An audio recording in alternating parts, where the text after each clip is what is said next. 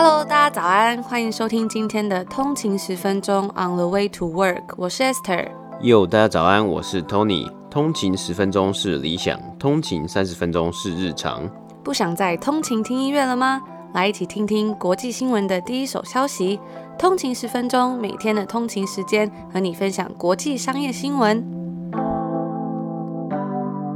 早安，今天是礼拜五了，恭喜大家撑过一个礼拜，明天就是周末了。没错，大家早安，欢迎回来通勤十分钟。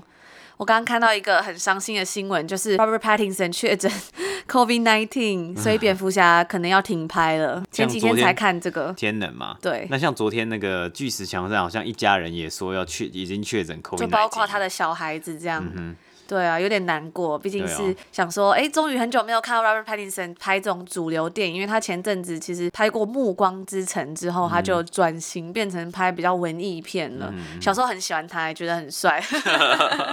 他的梦中情人。OK OK，就是其实还蛮，我觉得因为疫情疫情的影响啊，加上就是我们最近一直在播报说股市这么热度嘛，就是热度这么高，但是其实还是疫情还是影响还蛮严重，还是很严重了。但是就是有时候会。忘记了有还是有疫情存在的这个事实，就二零二零年真的是一个很多变的一年啊。对，我记得我最近在听一些就是英文的 podcast 啊，蛮印象深刻，是因为他们都有那个广告嘛，在前面跟后面或者中间。然后以前就是他会卖一些，比如说叶配啊、商品等等，可是现在很多广告都是在呼吁大家要戴口罩。他就有，我记得我有听到有一个广告是说。那些医护人员都可以戴这么久，你一定也可以戴吧？就保护好大家。嗯、我就觉得这个改变蛮大，因为一开始不知道大家有没有记得听我们大概好像第一季有分享说，有一次我戴口罩出门，就有一个外国人还跟我说：“哎、欸，你很 outdated 这样。”然后我就傻眼，我就说：“请问你说什么？”然后他就跑走了。对啊，对啊，就是整个整个这种观念的改变啊，就是真的是还蛮，因为像现现在在温哥华，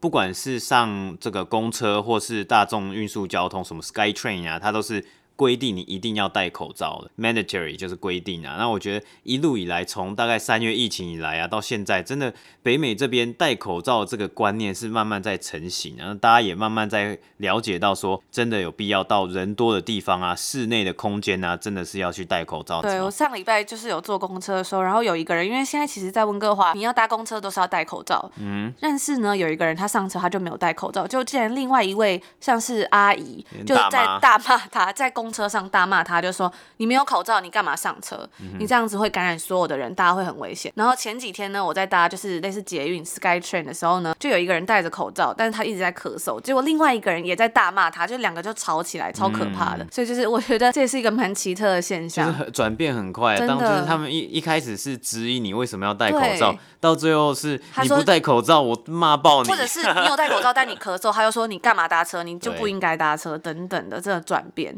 对，我觉得还蛮特别，还真的很奇特。对。那我们今天节目一开始呢，也要跟大家分享几个我们收到的很感动的私讯，嗯、就是有听众朋友们说，有一个通勤族说他明年要考研究所，那他选的科系呢，很常考这种企业时事，所以这个节目可以帮他省去很多看杂志啊，还有新闻的时间，专注在其他他更需要专注的项目上。然后就是我们希望他可以就是研究所加油，不知道你有没有听到这一集？然后呢，也很开心我们可以帮助到你。然后他就说可以每天上课前通勤听，很刚好，希望可以一直经营下去。那有大家的鼓励，我们也会就是。继续努力下去，然后还有另外一个听众朋友呢，他就说哦，景明生还好。隔壁频道还有少女的祈祷，我很好奇是哪一个频道，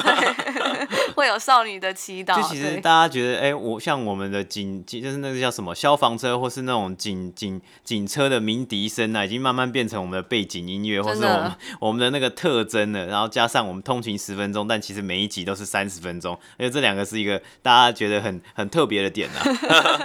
对，然后也有一个听众朋友呢，他说五星吹捧，每天都会期待新的节目，有个小小请求是。因为早上开车上班七点的时候，很多呃都还没有更新到最新的节目，希望节目可以早点上传，就不会无聊了。然后吹捧吹捧，然后 Esther 跟 Tony 的声音很好听。对，那我们。谢谢对，谢谢大家，就是有喜欢我们的声音。就是我之前有分享过，以前国小的时候，就是音乐老师还说我声音太沙哑，那时候就是有让我小小的心灵受伤。但是自从做节目以来，没想到意外就是大家就说哦，声音很好听，我就觉得还蛮还蛮窝心的，算是弥补了小时候的一点心灵创伤。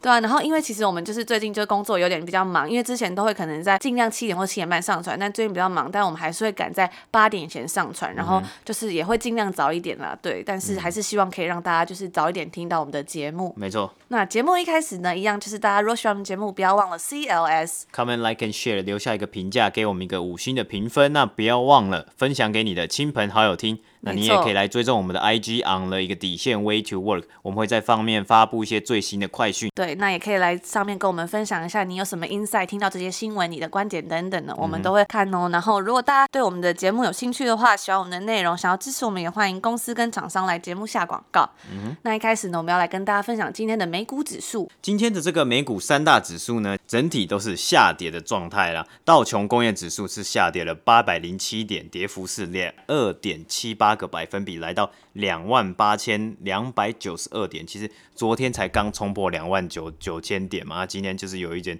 修正的感觉，三个指数都是这样的概念啦。标普五百呢，它是下跌了一百二十五点，下跌的幅度是三点五一个百分比，来到了三千四百五十五点。纳斯达克指数呢，则是下跌了五百九十八点，下跌幅度是四点六九个九六个百分比，那来到了一万一千四百五十八点。这个今天的下跌状况啊，主要是因为其实过去几个月，甚至我们说八月，我们不断在报嘛，每天都在报，就说八月 S M P 五百就是每天都在冲新高嘛，只有五个交易日是下跌的状况，其他时间都是一个上涨的情况。那今天呢，主要带动这些 momentum，主要带动这些指数上涨的科技巨头股。呢都是有纷纷下跌的状态了，脸书呢下滑了四个百分比，而苹果在股票分割金这个礼拜一有股票分割嘛，那今天呢它的股价是下滑了将近七个百分比左右，亚马逊呢则是下跌了五点四个百分比。那今天呢下跌了，其实似乎就是有点在预告说，进入秋天之后，九月啊开始会有更多波动的发生嘛。因为我们知道说，九月之后，十一月大选就即将要来临了嘛。那还有很多像是美中贸易战啊，都还没有去来到做到一个告，就是告一段落。那加上还有疫情的影响啊，那每天其实都会有一些什么哦，今天这个疫苗哪一间公司又通过了什么样的 呃各种小道消息，对，就有很多这种消息。那然后放出来之后，就是。会变成说，那可能某间公司刚好是小小的生技公司，然后它有标或可以做什么 vaccine 啊疫苗之类，然后它的股票就会涨上去。过几个礼拜没有新闻，然后它股票又涨下，就是又跌下来。这种这种有点像是，就是根据华尔街的日报报道，是有点像是因为要这个选举了嘛，有点政治的一些利益啊，或者政治的因素背后也有这样的这个可能性啊。所以说，国这个 CDC 就是这个疾管局啊，它也是呼吁说。希望可以加速这种 vaccine 啊，这个疫苗的通过，甚至疫苗的生产啊，尽量说不要再跟政治有瓜葛啦。因为其实川普也很喜欢拿这些事情来讲嘛，什么 vaccine 啊，或是什么股市啊，有时候股市怎么样怎么样，他也觉得他自己是很厉害啊，就是一直发推特嘛，就是那像是这个美国联准联联联邦准备银行旧金山分行的主席 Mary Daly 呢，他也加入了呼吁继续要讨论 stimulus check 或是振兴方案等等的这个。行列，然后希望就是说可以跟继续跟国会一起来讨论说这个振兴方案，或者甚至是到期的失业补助金，他希望可以让这个消费者的这个消费力啊，或者整体的经济状况持续在一个比较好的一个水平之上。今天的数据也有指出啊，美国首次申请失业补助的人次是来到了八十八万人次，但人次是持持续的下滑之中啊。不过，这仍然表示八十八万人次还是一个很高的数据，也表示我们是还是在疫情之下。那裁员的动作也是有持续发生的情况。那这就是今天我们稍微简短的播报一下美国三大指数、美股三大指数的表现。接下来呢，我们要来跟大家分享今天要跟大家聊到的几则有趣的新闻。第一则呢，就是在北美时间礼拜三，也就是昨天，J.P. Morgan 提高了一间公司的目标股价。那这间公司呢，就是被誉为健身界的苹果，脚踏车机器的新创 Peloton。他们相信这间公司的目标股价会在二零二一年十二月攀升到一百零五块。那 Peloton 的 ticker 是 PTON，它在今年的股价其实已经涨了快要三倍了，表现非常的好。因为其实他也是有受惠到这个疫情之下的 work from home，大家可能没有办法去健身房，因为健身房可能就关了嘛，嗯、所以他们就是有很多时间可能要在家里自己做，就是家里的健身啊等等的。因为这样的原因呢，其实也吸引到了很多华尔街 trader 操盘手的频繁交易，分析师就表示说，他们认为啊，在这间公司的财报公布前，Peloton 有机会击败华尔街的预估，甚至说长期来说，它都是有很有潜力可以表现到这个超乎预期的。同时呢，他们就也提高了对 Peloton 的营收还有获利的预估。那这间公司呢，它其实在上市之前呢、它的商业模式啊，还有它的整体的经营都是非常有趣也很吸引人的。它是在去年的九月底上市的，它在上市前其实就已经连续获得将近十亿美金的投资了，这在健身产业其实也算是比较少见的。那我们来介绍一些这间有趣的公司，就是号称这个健身界的苹果 Peloton，它其实是呃总部位于纽约的一个健身品牌，成立于二零一二年，也就是将近八年了。它就是成立的这个创办人呢，他们是毕业于哈佛商学院的 John Foley 跟他的妻子 Jill，他们热衷于这种健身运动，但是呢，他们是常年都在这种比较精品的健身房里面。可是自从他们开始有小孩之后啊，其实要出门健身对他们来说就越来越困难了，所以他就想到了一个很棒的 idea，就是说上一个世纪就是在八零年代的时候风靡一时的这种电玩城，就这种 arcade，嗯，那时候很风靡。可是呢，因为越来越多人选择在家里玩游戏啊。打电动等等的，这个电玩城就没落了，所以他就想到这个概念，他就想到说，我可以把这些健身课程复制到家里面，就是这种体验复制到家里面。那有一天可能大家慢慢开始没有要去健身房，会不会就是习惯自己在家里上课，自己在家里运动？对，所以我觉得这个 idea 其实还蛮特别，然后刚好又搭上疫情，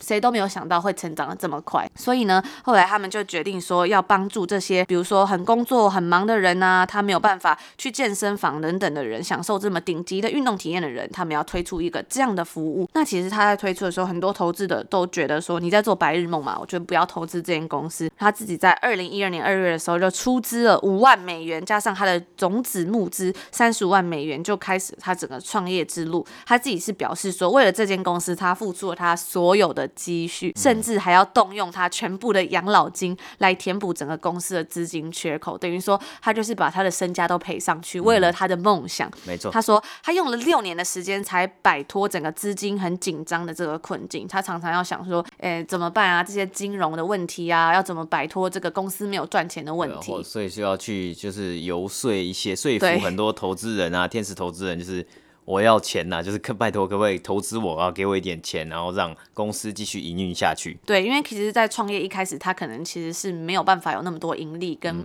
收、嗯、收益的，所以他可能要想办法去说服很多投资人拿出来给他融资，也是不是一件很容易的事情。没错，在二零一三年的时候，他们就研发他们第一款产品，然后在同年的七月，他们在 Kickstarter 就是发起了群众募资，就类似台湾有什么 Flying V 啊、泽泽等等的这种募资平台。嗯、那时候大概有三百个人参加，募到了三十多万美元。后来在二零一四年的时候，他们就开始量产了。结果没想到，在二零一五年的时候就意外畅销，就是开始大卖了。所以呢，他们在二零一五年公司就开始有盈利了。然后同年也获得了 C 轮的这个融资，是三千万美元。二零一八年的八月呢，他们就宣布完成了 F 轮的五点五亿的美元的融融资。后来呢，到我们刚刚讲二零一九年的二月，他们就是融资金额到了十亿美元，所以也是非常惊人，也是算是一飞冲天。嗯，对。那它的商业模式呢，就是用这种飞轮机的订阅制。其实我觉得在北美这种飞轮是非常的热门的，嗯，就很多这种飞轮课。那大家就是就是他专门开一个一个健身房，就是只有做飞轮课，就是那种飞轮教室的概念。然后只有就是可能他只有一间教一间飞轮教室，对。然后他的课程，他的商品就是贩卖飞轮课程。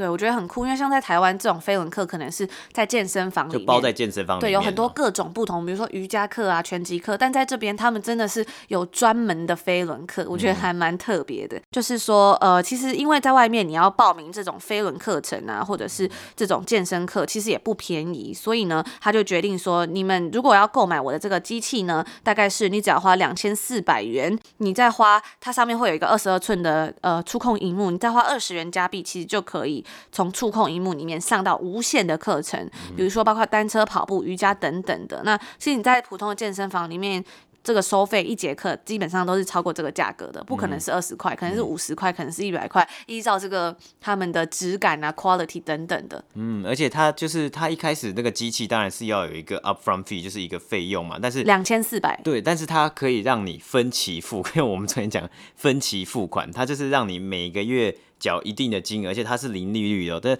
它就是说，它的概念就是他想要跟健身房会员制的那个会费做来做来做一个比较啦。所以说你可能两千四百块嘛，那你呃分可能十二个月或三十六到三十六个月，那一一个月可能就是大概七十块、八十块美金左右。那再加上你的订阅费，可能一个月可能不用花到一百块美金就可以来上无限的时候上这个这种健身课啊、飞轮课。对，就是平均分摊下来，可能真的去比你去健身房还便宜又方便，你就在家里就好了。嗯。除此之外，我觉得有一个很特别的地方，就是他们这些聘请的健身教练其实都很厉害。他不只是一个健身教练，这些健身教练其实都是自带流量的网红，他们都有已经有自己的消费者，所以等于说他推出的这些课程啊，除了可以吸引这些消费者之外，他也可以快速提升公司的知名度，算是一个双赢啦。嗯。对，那同时呢，这些健身课程也是全天候播放。就什么时候想上，你就自己打开就好了。他们有一个自己专属的这种媒体的平台，包括比如说像他老师有一个叫做 Robin Arzon，他是一个算是里面最受欢迎的教练之一。那他之前的行业呢是一个诉讼律师，所以算是很特别。而且这个人呢，他在 Instagram 上面拥有二十万的粉丝，所以就是真的是很惊人呢。他们聘请的这些教练都很有名，那甚至是他有一个单车的教练叫做 Ellie Love，他是布鲁克林篮网队的现场主持人，所以他的舞台魅力可想而知，也是很厉害。包括还有一个瑜伽教练叫做 Christine McGee 呢，他则是 Tina。花费的明星的私人教练，所以他这些老师其实个个都大有来头。这些教练不只是健身爱好者，他们同时在网上也有很多粉丝。那根据外媒的报道啊，他们是说在 Peloton 上面要聘请的教练。就是除了是要一个，他是一个很专业的健身教练之外呢，他更是要像是比如说像 Michael Jackson 的贴身伴舞啊，就是这种你要是各行各业最顶尖的人才，而且最重要的是你要懂得在镜头前面展现自己，因为你是要在就是呃。一个房间里面录制这些东西，这跟你现场一对一或是一对多这种教学，其实那个舞台魅力是很不一样的。分析师也表示说，Peloton 目前的挑战其实是说要如何跟上需求，因为像之前我们报告报道过这个 Home Depot 呢，其实他们也是在密切的观察并注意消费者的需求啊和供货的状态，任何可以增加这种市占率的机会，当然公司呢都是不想错过的。目前 Peloton 的脚踏车在下单到交货大概是需要六到七周，也是大概一到两个月。嗯、所以他们在三月的时候呢，也有加倍他们的产能，因为可能就是订单增加了嘛。Peloton 呢，它是在去年九月底的时候上市，那时候的股价就是发行价是每股二十九美元。大家应该还记得我们刚刚说他们现在的目标价是已经是一百多块钱了。那当时上市仅仅一周呢，它的股价就下跌了十 percent，市值蒸发了八十亿美元。当时媒体甚至还说，哦，这个健身界的苹果是不是要走下神坛了？那今天的股市，它的股价呢，也是在屡屡创新高，不断击败这个分析师的预期。它在九月十号的时候即将公布他们最新的财报，我们之后呢也会继续帮大家追踪报道。所以我觉得，就是整个市场的脉动啊，其实它都是一直在变的。虽然它在去年九月底上市之后，有来做一个下跌的状态，甚至也不被媒体看好，可是谁想得到接下来遇到这 COVID-19 啊，然后还有遇到这 work from home 的状况，他们就有这样子的一个 benefit，得到了很多帮助。那我们也要分享一个，就是昨天呢，我们其实在我们节目上面跟大家分享到一个 podcast，就是 The Motley Fool 他们的这个网站有推出这个 Industry Focus 嘛。那其实他最近呢也有发布，因为前几天是巴菲特九十大寿，对，然后刚好讲到这个 Peloton 它的股价的这个下跌啊跟上涨，所以我们就来分享几个他们在前几天分享的一个文章，关于说巴菲特的投资法则，我觉得跟这个还蛮蛮有相关性的。那它里面讲到说，巴菲特有他三个很著名的投资法则，就是他说他会 buy stocks when they They are cheap，就是当股价比较便宜的时候，他们会买进。对，那有一个很有名的，就是说，他说，当大家是很，当大家很惊慌的时候呢，你要很贪婪；那当大家很贪婪的时候呢，你要开始谨慎。对，这是他第一个讲到的，因为他就说，比如说现在很多呃能源股啊都下跌了很多，那其实这时候你就可以去看一间公司它是不是有价值。第二个，他们要注意的就是说，可以 focus on quality company，你要注意在这些公司是不是真的有这个价值。包括有一些公司，你可以去看，其实它的 profit margin 其实没有这么高。那包括像我们讲到这些公司，有的呃，像他们就就举例的这些 Enbridge 这个公司，它是做 energy 的，他就说，自从他们之前因为疫情来说，有做了很多的 sell off，很多人就脱售了嘛，那他们的股价其实下跌了非常多，大概是四十二 percent。可是呢，到目前为止，他们已经恢复了三十 percent 了。所以呢，他们就觉得说，这时候大家就可以来好好看一下哪一间公司它是真的有 quality 的。最后一个，他就是说，你要这是 focus 在 long term investing，就是你要长期投资，而不是一直在就是做这种 trader 啊，很快的买进买出等等的。所以就是回归到我们今天跟大家分享的这个 Peloton，就是这个感觉，就是他那时候呢，可能他刚推出上市的时候有一些修正，但是呢，他现在呢，他开始又慢慢恢复，那就是要。就是要取决于你觉得这间公司它值不值得投资，它的商业模式是不是很有价值。好，那接下来我们要讲第二则新闻呢，我们要分享我们刚刚分享的 Peloton 是比较像是慢慢的、逐渐未来非常看好的一间新创公司嘛。那我们第二则新闻，我们就要讲一个。有点像是跌落神坛的新创公司啊，那这间公司是电子烟制造商 j u l。今天的新闻呢，最新的新闻是他预计要裁一半以上的员工哦，并且他考虑要停止在欧洲以及亚洲的营运，代表呢他们要退出至少十一个国家的市场啊。啊，它主要其实它主要的业务还是在北美、加拿大、美国跟英国，但是这些市场呢，主要市场一定也会受到相关的影响。在今年初啊，今年初的时候就其实本来就已经裁掉原本三千名员工里面的三分之一了啊，并且也已经在部分的国家市场里面停止营运。这些这次的裁员会将员工总数缩减到大概三一千名左右了。这个曾经如日中天的新创公司，现在面临了许多挑战。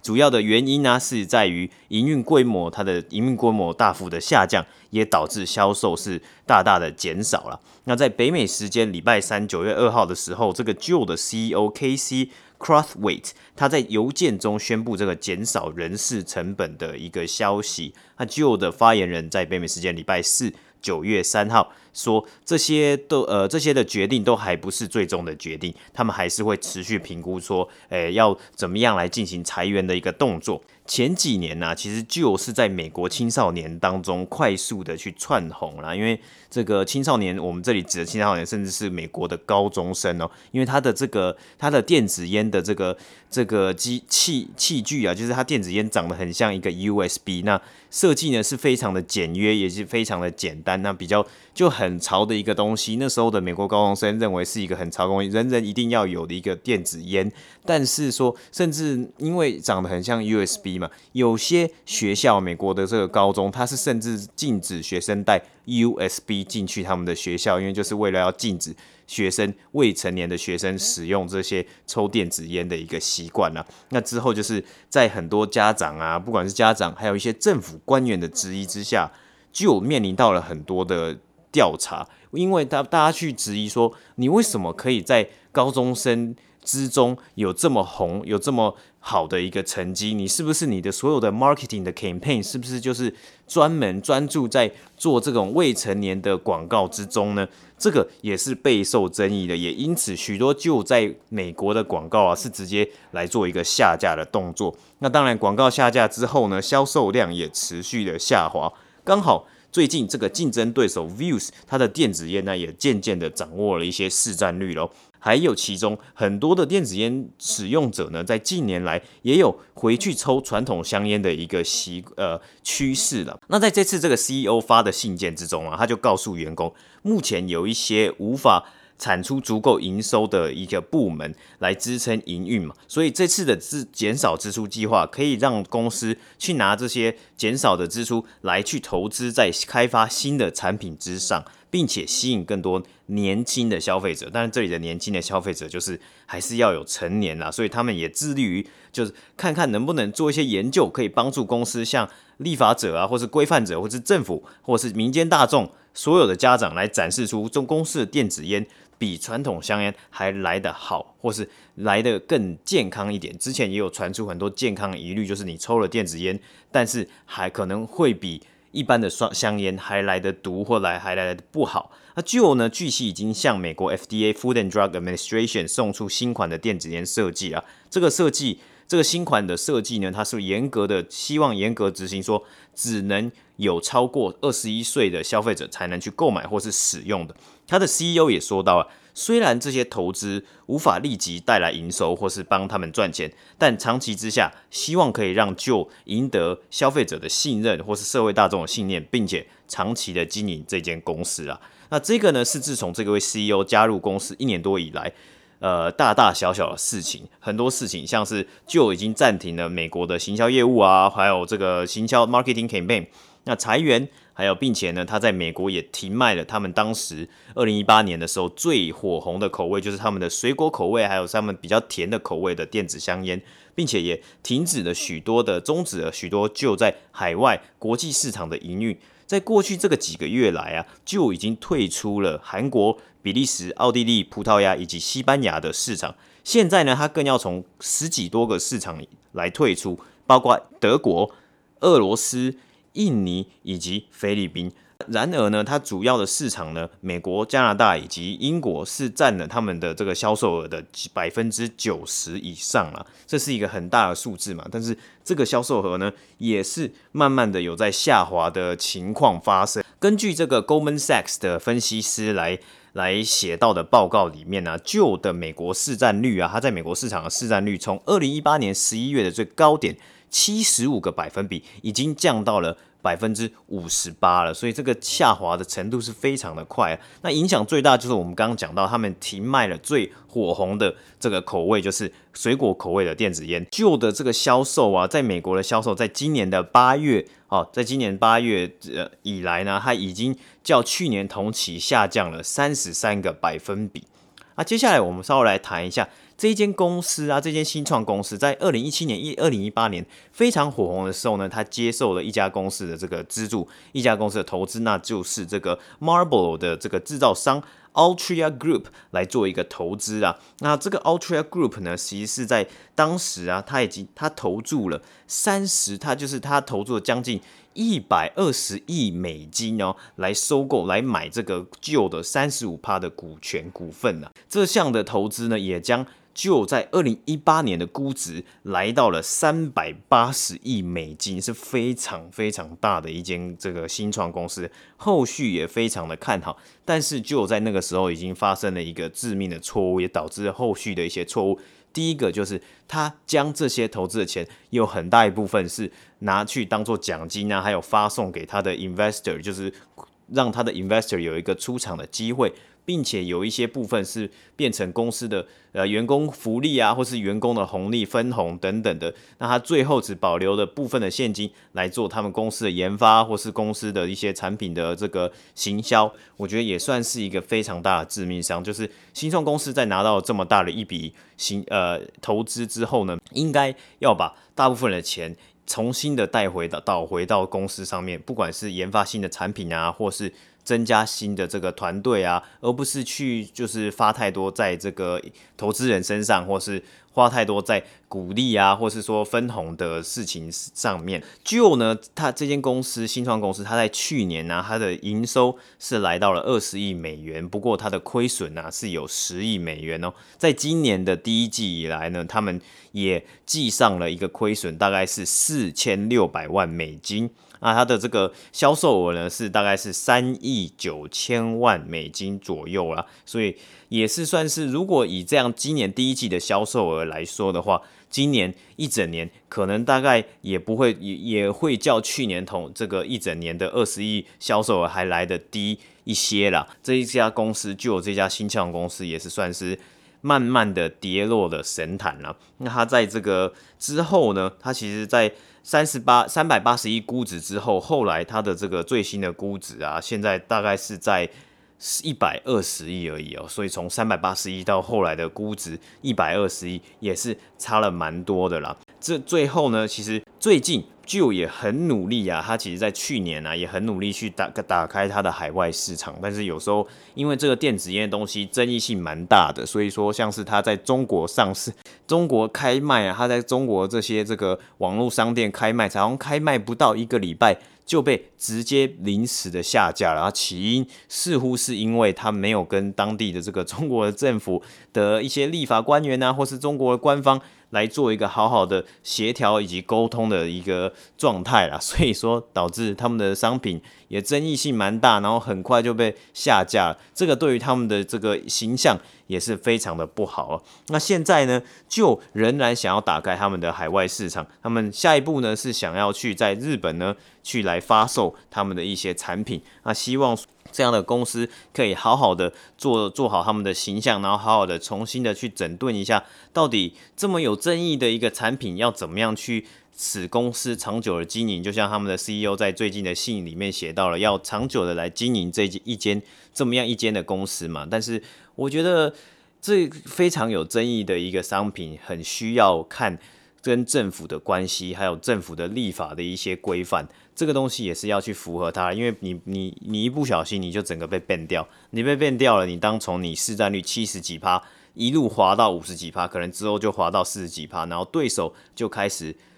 抢占你的市占率，或是说很多的消费者其实就回去抽一般的传统的香烟，或是可能就跑去抽大麻等等的，这个东西就会是我觉得算是一个趋势啊，就是一阵一阵的电子烟，接下来可能或我们不知道是什么样的趋势嘛，可能大家就跑去抽大麻，或是还是一样继续抽传统的香烟。对啊，因为其实现在在北美，就是整个整个 CBD 产业就是如火如荼嘛，因为就是很多公司都在做，那有一直有新的推陈出新的这种呃像 CBG 啊等等的东西出来，然后他们也很多公司在做各种，比如说合成啊，或者是用什么酵母培养等等很多推陈出新。但如果你还没有好好的去跟你的呃消费者沟通等等的做一些行销，其实很容易就会被赶过去了。嗯哼，没错。那这就是我们今天要跟大家分享的几个新闻，希望就是可以给大家礼拜五一些愉快的心情。嗯、然后昨天呢，我们有通勤族就是询问说，我们昨天跟大家分享这个 Motley Fool 的愚人投资法，我们已经把链接放在 Instagram 上面的那个链接里面，大家可以点去看。然后我们昨天有收到一个讯息，就是有一位呃，他说他是大四的学生 Ellie，他就说谢谢我们给他带来这个实习时间的这种充实的通勤时光。嗯、那他就说听到我们说有些听众会在我们分享新闻之后私讯跟我们分享一些产业观点跟知识，他觉得很宝贵。不晓得我们会不会想要开一个 Telegram 社团？就是说，这个社团呢，可以有各种方式，比如说，好像是可以做，比如说只是资讯转发，或者是呃跟听众直接互动啊，或是你也可以匿名发言的。我觉得这个 idea 还蛮棒的。那我们其实、嗯、我也觉得很棒。对，之前好像也有收到听众朋友有这样的建议，那其实我们也会来想一想，可能希望可以在九月底之前把它做出来。嗯嗯。对啊，因为其实常常会有听众朋友私讯我们一些很棒的文章啊，或者是他们是在各行各业也是从事这样的工作，就可以分享一些观点。我觉得如果可以给给大家看到，应该也会是很棒的一个平台。有一个平台可以让大家交流一些看到的文章或是看到的内容，然后就是放在上面。如果呃有兴趣的人呢，就可以上去去参考，然后去观察，然后一起来，我们一起来学习。嗯，然后他也有说，他觉得 Telegram 里面的成员是很特别的存在。如果发问啊，知道人通常都会回。而且他说，感觉如果你们开这个社团会很温暖和平。嗯、我们也希望可以这样子。对，那我们就来期待一下，我们之后会怎么做。那还有收到另外一位通勤族呢，他就说谢谢 Esther 跟 Tony 每天用心制作节目。他是在台北的上班族，最近刚生完小孩，留职停薪，在家里带小孩，不想脱节，所以在 Apple Podcast 搜寻到我们的节目，很及时，也很内容很棒。然后除了每天收听之外，也会回去听过去的录音，因为其实我们还蛮多集的。嗯、之前有听众朋友说，他只要一天没有听，或是几天没有听，突然就会堆了很多集还没有听。Uh. 对，那我觉得很开心，就是可以帮助到大家，因为我觉得在家里带小孩真的很辛苦。之前我们有一个邻居也是生小孩，然后他就是我们在办聚会的时候，他就感觉很累，因为小朋友好像晚上都会没办法睡整晚，这样就是。嗯妈妈加油！对，真的辛苦了，辛苦了。然后也希望我们的节目可以带给你一些好心情。然后最后一个呢，就是我们有收到一位听众朋友说，很谢谢我们每天用心的日更节目，在早上很挣扎上班前，可以透过听节目，把声音的国际新闻变得有趣，心情也可以随之积极正向。那我觉得真的很开心，就是可以帮助大家有一些觉得好心情啊，说可以一起成长之外呢，也可以带给大家一些正面的回应，这是我们觉得最棒的事情。嗯、所以我们之前呢才会想说要来举办一个抽书的活动，因为那几本书也都是一些很正面的书。那最近好像有看到有通勤族收到，那如果大家有看完这些书，也可以再给我们回应。嗯，那我们之后呢，也会就是在筹划类似的计划或者跟活动，那大家也敬请期待我们的 Podcast 节目，或是可以到我们的 IG on 的一个底线 Way to Work 来看我们有什么样的最新消息。对，我觉得最酷的是这位听众朋友呢，他说日更节目，他那个更是耕种的耕，好像一语双关，有没有？就是 耕耘，我觉得还蛮特别的。每天都耕耘一点点呢、啊，对啊，日积月累、嗯，真的日积月累，其实就会有很多不一样的改变。希望我们可以大家跟大家一起成长。那这就是我们今天要给大家的节目来，希望大家有个愉快的周末。没错，那我们下礼拜一同一个时间见，拜拜，拜拜。